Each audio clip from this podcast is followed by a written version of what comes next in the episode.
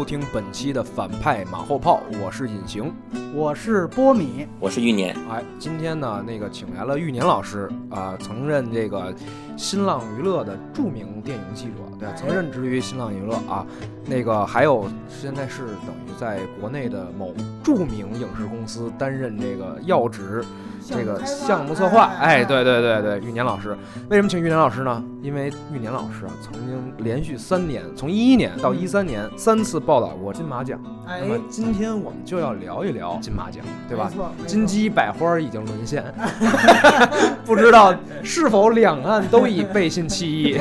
对，所以我不会加入他们的万家灯火，对？对对，具体的提名提名名单，我们已经放在这个微信的推送文章里。对对，大家可以就是自行阅读。我们就一一介绍。哎，哎，完了，今天咱们主要聊一聊，就是这个金马奖哎里边的这一些哎，潜规则什么的，没没没没没，聊电影聊电啊影聊电影本身。那这样就是你们二位，你们觉得谁算是抄上了？我个人觉得呀，就今年整个从这个呃影片的趋势来看，我觉得算是基本上是一个非常分猪肉的一个结构。比如说最佳剧情片来说五部，那基本上呢是两部来自大陆，一个是冯小刚的《我不是潘金莲》，刚刚遭遇了这个撤档的事件，还有一个呢是 First 的电影节，算是世界首映的八月。这居然也提名了金马的最大的一个奖项啊，黑白的这个八月，我们之前在另外一期马后炮也谈过。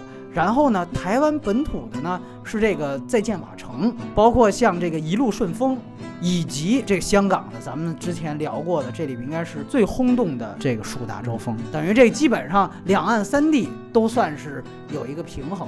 对，然后除此之外呢，你从这个最佳导演上来看呢，呃，基本上跟最佳影片就是八月的导演没入围，然后呢，替换成的是《再见瓦城》的导演，还有呢是这个《七月与安生》的导演。就是这个《七月与安生》，我们之前是做了耳旁风的，我当时是算是定向推荐，就是说向一部分人推荐看来。挺可惜，没做一长节目。哎，好像是这感觉。待会儿也可以请玉年老师聊聊这片子，因为它确实是我们很遗憾没有长聊。然后呢，等于这是基本上今年的一个分布形态。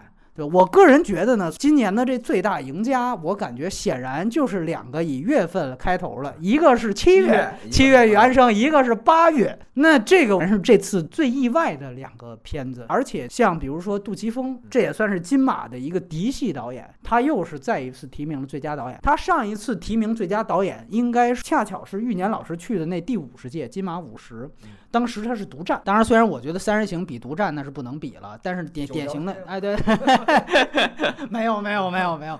但是我觉得总体情况对又照顾了嫡系。您你像杜琪峰、冯小刚，从最佳导演阵容来看，他们是属于这个名导。地位早就已经有了，而赵德胤和曾国祥这些是典型的二代型导演。嗯，曾国祥是曾志伟的儿子，而赵德胤是侯孝贤的徒弟，所以说你会看到典型的这里既有一代的名导，又有二代的这样的一些哎新生代的面孔。但是呃，再见瓦城或者说呃七月与安生，从国内外的口碑来看也确实不差，只是说七月与安生它作为一个非常典型的类型片，是不是要值得这么大肯定？这个也是值得讨论的一点。我简单先说这么多。那玉年老师，你觉得波米认为的这个赢家或者什么的，您认同吗？你们肯定也知道，我就也向大伙儿介绍一下金马奖的一个评审的一个流程嘛。啊，其实金金马奖的评委是一个非常非常小的一个评审团，他提名的那些人，他其实跟戛纳呀、伯迪威尼斯是一样的。这样一个评审团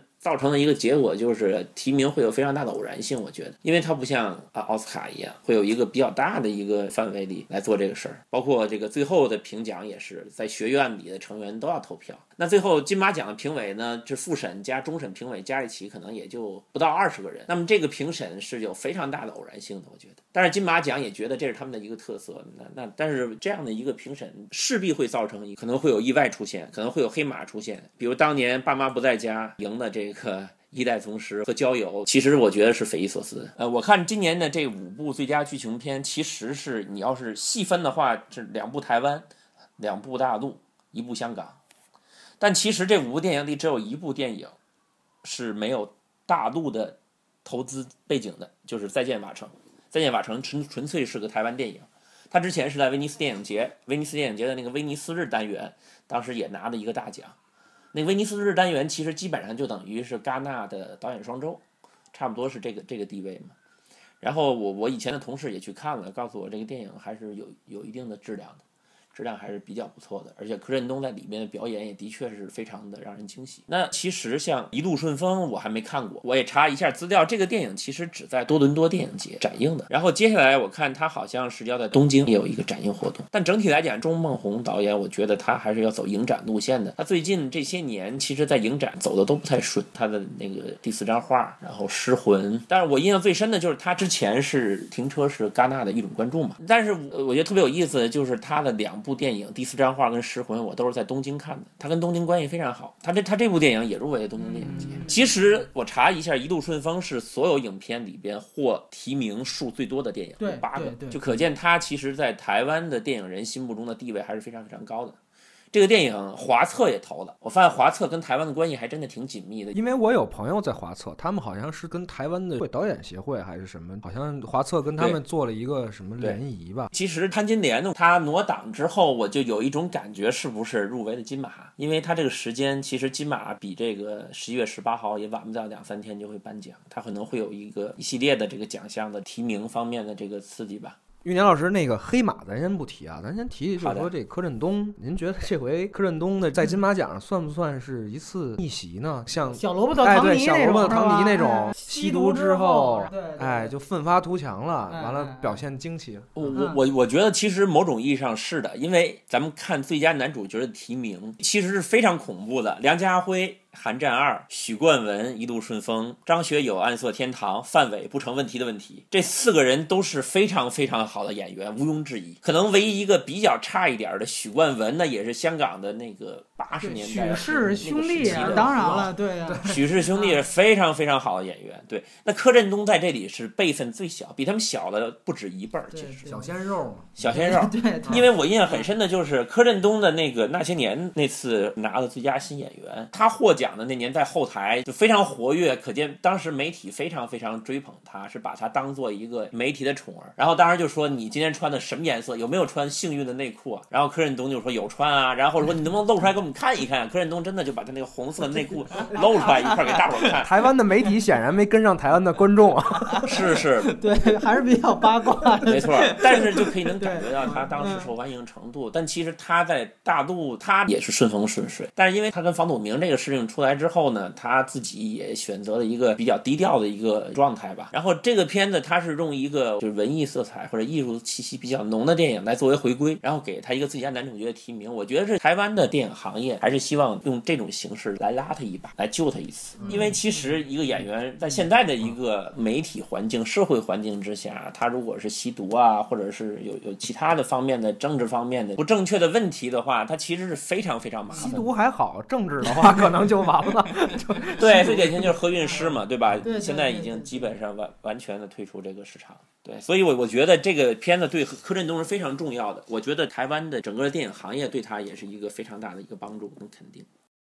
对，我觉得这回要是把他帮上了影帝宝座的话，就非常有意思的局面出现了，是不是？是。而且你当为什么说唐尼啊？他其实当时是九四年演那个《卓别林传》，嗯，而且他是其实。选那个角色的时候，就击败了很多当时已经成角儿的很多其他的人。然后他当时争到那个角色，然后也是拿到奥斯卡提名。其实他不是说直到这个钢铁侠才横空出世，其实并不是。他之前也是先有这样的奥斯卡提名，先在业内算平了个反，你知道吧？才慢慢有其他的单子慢慢接。对我记得当时，呃，我采访姜志强老板的时候，就这个《捉妖记》刚出那个事儿的时候，他也说，他说如果柯震东到时候想回来，他应该参考的路线。就是罗伯特·唐尼，你就别再上来还要接《捉妖记》这种，就是你先去试一些这种艺术片啊，这种走走心。对对对，先在业内先有一个说是改过自新，全重新做人，反正就是那意思。对，然后你再去谋求公众的一个谅解，这个时间也会帮助。还是没有大陆这边先进嘛？咱大陆这不用经历挫折，也一样能封地嘛？谁呀？是吧？谁呀？不要搞影射啊！不要搞影射。然后呢，我。其实是说一下，就是你比如说这届大家觉得最大的一个意外，显然《七月与安生》这个事情，因为我是觉得确实黑马，呃，你想他这次除了最佳影片没提之外。最佳导演都提了，这个我觉得挺诧异的。就这个片子为什么能提？然后最主要的是，他两个女主角双主全都提名影后了，周冬雨和马思纯。这个我觉得其实，当然，我觉得表演上来讲。这两个演员确实是非常出彩的，是不是能双提呢？哎，待会儿我们听听玉年老师他是怎么想的。但我确实觉得，尤其周冬雨这个提名，我觉得没什么问题，因为大家都知道她原来啊那个角色基本上就是一个萌女郎嘛，出来就是清纯路线。但是我个人觉得宁浩的那部看似就比较闲笔的《心花怒放》里面，他演那么一个配角，说塑料普通话的那个配角，我觉得是对非常重要的。而且当时就是我在多伦多。踩了周冬雨，就因为心花怒放。然后他也说，就宁浩的虐演员嘛，当然这是加引号了，就是说对于表演的苛刻要求跟张艺谋完全不一样，但也非常严格。他的这个原因就是也是在他可能是要一个你跟你以前完全不一样的感觉。所以我始终觉得，因为我这次看《七月原声》，我觉得他那个状态其实是有得益于这个从心花怒放开始，所以我觉得他有这样的一次蜕变。说句实话，我觉得他比马思纯要更好一些。对，这是我的一个看法。但是他的这个提名，我觉得毋庸置疑。那玉林老师呢？我说实话，我是真的没想到《七月与安生》可以获得这么多的提名。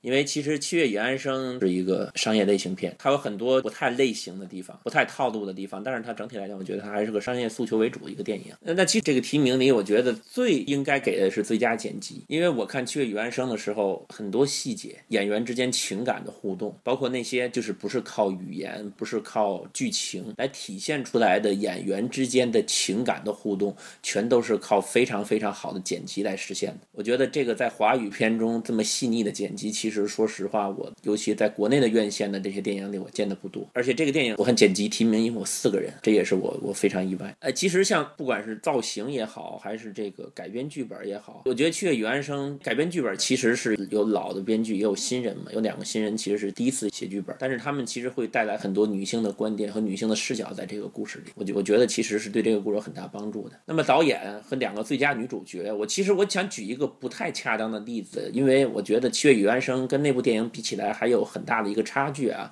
但是我觉得有一点像，就是那个阿黛尔的生活那个电影，其实就是那是同性恋的，那是同性恋题材，但是它其实是导演跟演员的一个非常的信任的一个非常亲密的合作造成的一个结果。那其实我觉得他们这个合作，他们那个信任是非常重要的。如果没有曾国祥呢在导演方面倾注了心血，如果没有这两个演员的这个给他带来的这个灵感互动的话，那我觉得这个电影其实是不成立的。当然他拿了提名呢，我就觉得是马后炮。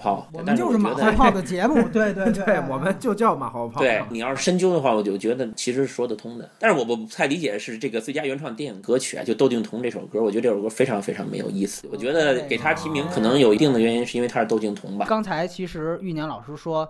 他比较挺在最最佳剪辑上比较挺这个呃七月与安生，我个人还是更挺大卫理查森的这个树大招风。哎，虽然呢我们在呃湄公河行动里狠狠的批评了一下，同样来自学生，对对对，大卫理查森，但是我个人觉得呃树大招风，因为那就是一个靠剪辑撑起来的电影，而且确实他是靠剪辑把这三个人最后宿命感的这个东西拖在一起。没有剪辑，我们当时已经说了，陈小就陈小春那条线几乎是坍塌的，就是这个戏是剪辑救命，剪辑把这个片子提升一个档次，所以在这个这个环节上，然后另外就是最佳改编剧本，我特别同意，就是说刚才玉年老师说的这个反倒是同意，就是说他。呃，七月与安生的提名，我觉得真的实至名归，因为大家都知道，安妮宝贝原来的那个小说基本上就是一个极其通俗的马桶文学，哎，他把这个马桶文学说能够给改成电影可以看了，而且我们知道后来交换生活那些剧情啊是原创的，所以真正说把它电影化的同时，有一些剧情上的新意。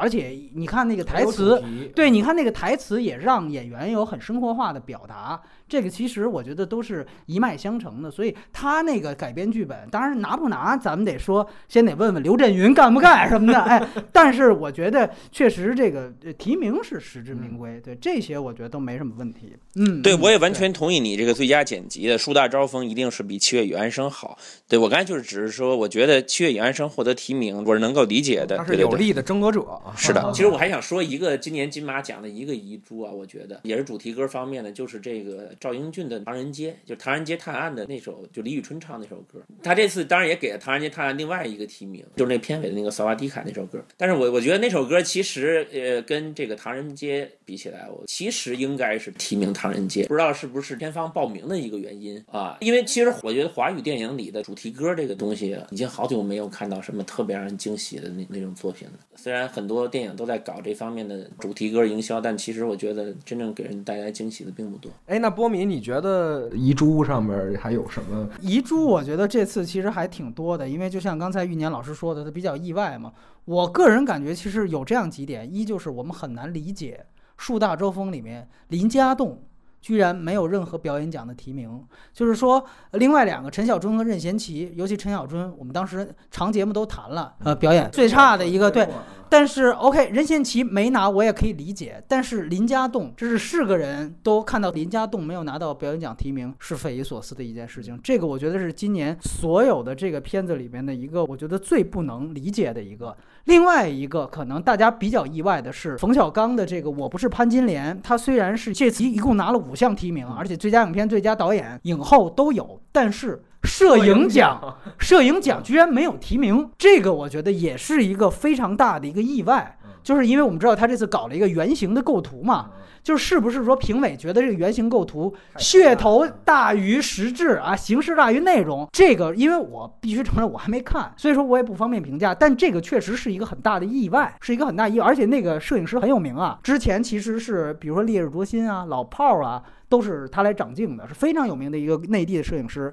那这次当然摄影奖也很强，它里边除了给像八月，它是一个黑白片，然后李冰冰胶片电影，所以所以你会发现它其实还是有这种介质的区别啊这些东西。但是呢，现在其实有一个问题，就是说到底这个奖最后是不是又是李冰冰拿？感觉长江图呢，在这个摄影奖环节确实是非常强，但是呢，李冰冰去年就是他，刺客聂娘啊，大家别忘了，对吧？这都是他。但是我要想，今年的奥斯卡说了一个事儿。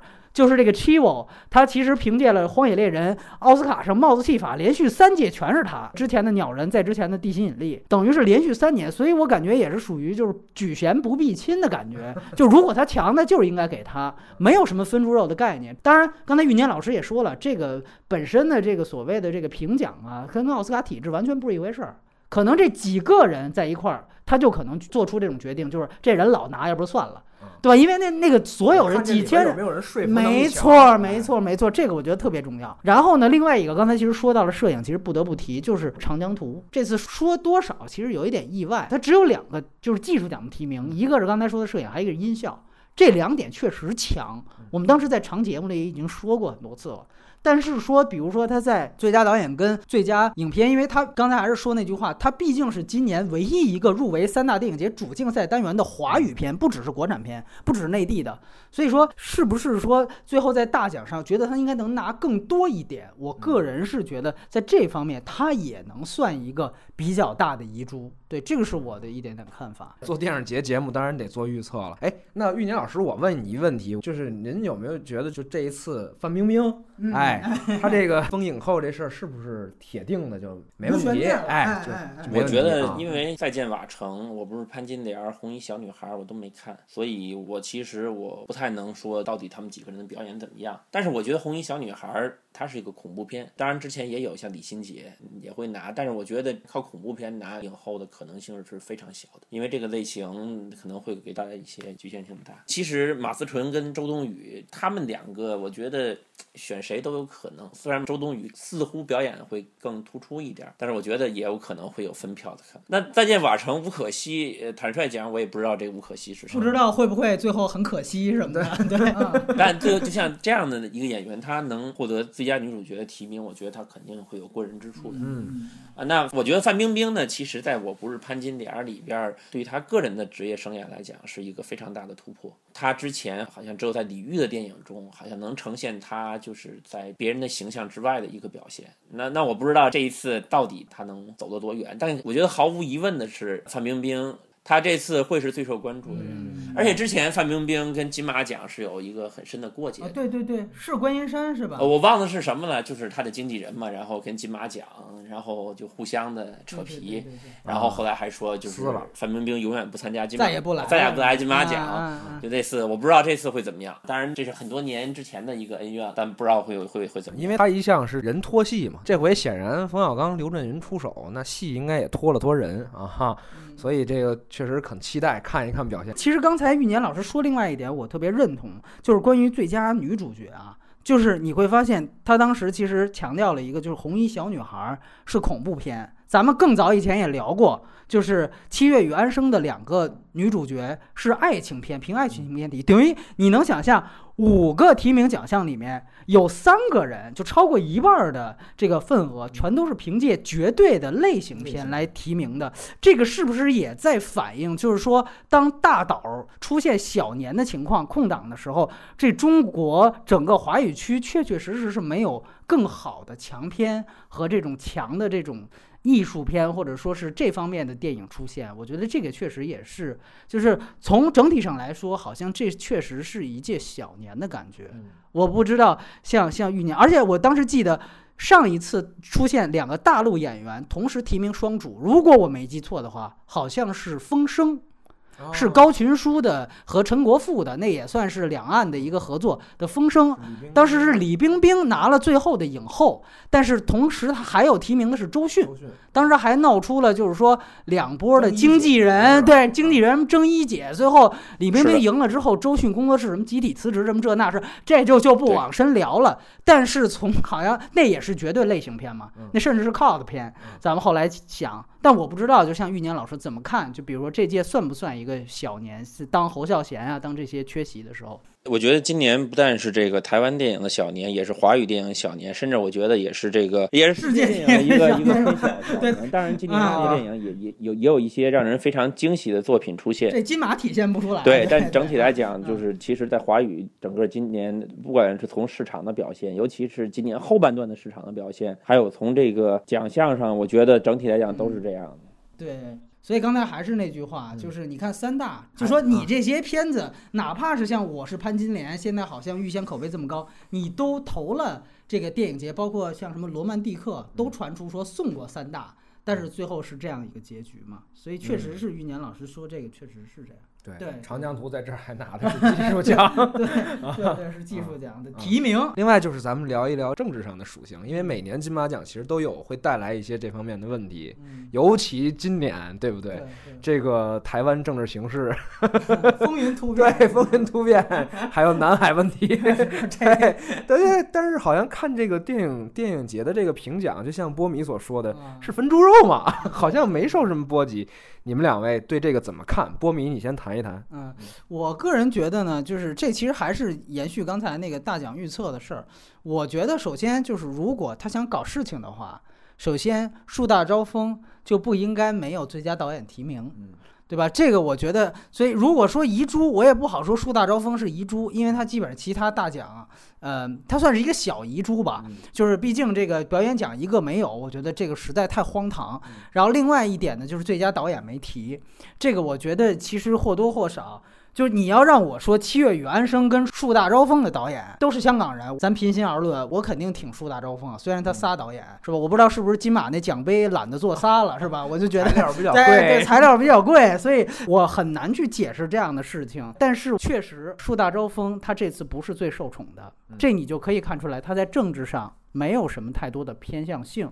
另外一个，如果他想搞事儿，还是那句话，十年虽然片子不咋地，但是他给个什么其他的小奖，比如说最佳新人导演什么的，我觉得也可以把事儿搞起来啊。嗯，也可以代表一个态度。我在最佳新导演里，我给一个十年什么的，我可以恶心你一下什么的。但是他没有啊，一点儿没跟这种事儿沾边儿。那树大招风是确实拍得好，所以我个人觉得这届很难讲。但是有的时候，有时候大家会解读这个事儿。嗯，就你比如说像巩俐当年那个事情，就是说陈香琪击败了巩俐，然后巩俐就也是跟呃刚才玉年老师说的似的，就是再也不来金马奖了。反正这个剧本太熟悉了，你知道冯小刚之前是也说过呀，当时是徐帆输在了唐山大地震，好像也是输输给了台湾人什么的。完了，他也说，经常对对对对，他也去也炮轰说什么金马评委不懂，别他妈装专业什么的，对吧？那这不是老炮儿，那不是拿影帝都没来吗？但是你说这个事儿真的说影响这个大奖归属，我觉得有有的时候可能他们没有主观意识。对，但是倒是有可能会被大家解读。对对对，就会不会有可能，就是说，因为这一届的评委，就是像刚才玉年老师说的这个，其实个人色彩可能会左右这个比较多，是不是？评委不想招事儿。玉年老师你怎么看这问题？其他的这几个复审的这个评委呢，我看了一下，两个人是这个来自大陆，但是大部分还是台湾的，有这个音乐方面的呀，有这个广告方面的呀，就其实地域色彩会比较浓。当然，其实说到底，金马奖虽然是一个就是面向于所有华人华语地区的一个电影奖，但它其实本质还是在台湾，所以它会有它自己的地域特色。比如像钟梦红，就肯定不会在香港电影金像奖或者金鸡百花奖获得什么提名，但是他永远是金马奖的大赢家。这这一定是一个有地域特色的一个事儿，这个我觉得毫无疑问。嗯，那您觉得就是钟梦红会是这一届的最后的赢家吗？就是如果说在这个几个主要奖项上，包括影帝，你也可以聊一聊这个最后你觉得谁有可能能赢？比如柯震东的这个逆袭之路能不能更远什么的？其实我只能说我比较期待这个范伟的这个表现，因为这个不成问题的问题也入围了东京电影节嘛，这也是没封的。他作为这个呃娄烨的导演的编剧，对颐和园的编娄烨导演的编剧的他的第一个导演作品，而且。也是个黑白片，而且这个不成问题的问题，好像还是根据老舍的小说改编。范伟，我觉得确实是就是在表演能力上有点被他，就是大家都觉得他是一个对小品演员有点低估。他其实像原来他跟张猛导演合作的《耳朵大有福》，我觉得都其实挺好的，真的表演能力说配上华语这些最顶尖的奖项的一个影帝提名，本来就不是问题。对，本来就。啊，不是问题的问题，对对对，就是这样的一个过程，对对对对对，嗯，呃，玉年老师还有什么补充的吗？可以接着说。那我觉得梁家辉在《寒战二》里的表现，其实跟《寒战一》没有太大区别，就是我觉得两个影帝，那个郭富城跟梁家辉在《寒战》。二里的表现都不如在《寒战一》，《寒战二》的整体水平也不如《寒战一》，这个肯定是毋庸置疑的。那像许冠文的《一路顺风》啊，张学友的《暗色天堂》啊，我觉得男主角的竞争可能相比起来会比女主角更激烈一些。当然，如果柯震东真的逆袭拿了最佳男主角，那就是金马奖最大的新闻。可以设想一下，最后如果是柯震东跟范冰冰俩人拿着金马奖杯拍那个合影，那这个金马奖的新闻性就非常大。又又给明年做了一个大的那个 IP，对对对对。然后在最佳动作设计上，我个人感觉其实这次还挺就是挺多样化的，你不觉得吗？就是说基本上像《寻龙诀》，呃，包括像《唐探》，这个就是完全不是动作片，嗯，对吧？这两个是其实不有动作元素的这个其他类型片，甚至是像这个《寻龙诀》是大片范儿，但是呃。就确实进来，但是说句实话，像钱嘉乐这个《寒战二》啊，多多少少是属于一个嫡系和就是就是他好像看见钱嘉乐名字就得入围的这么一个概念，确实。但是我说句实话，如果在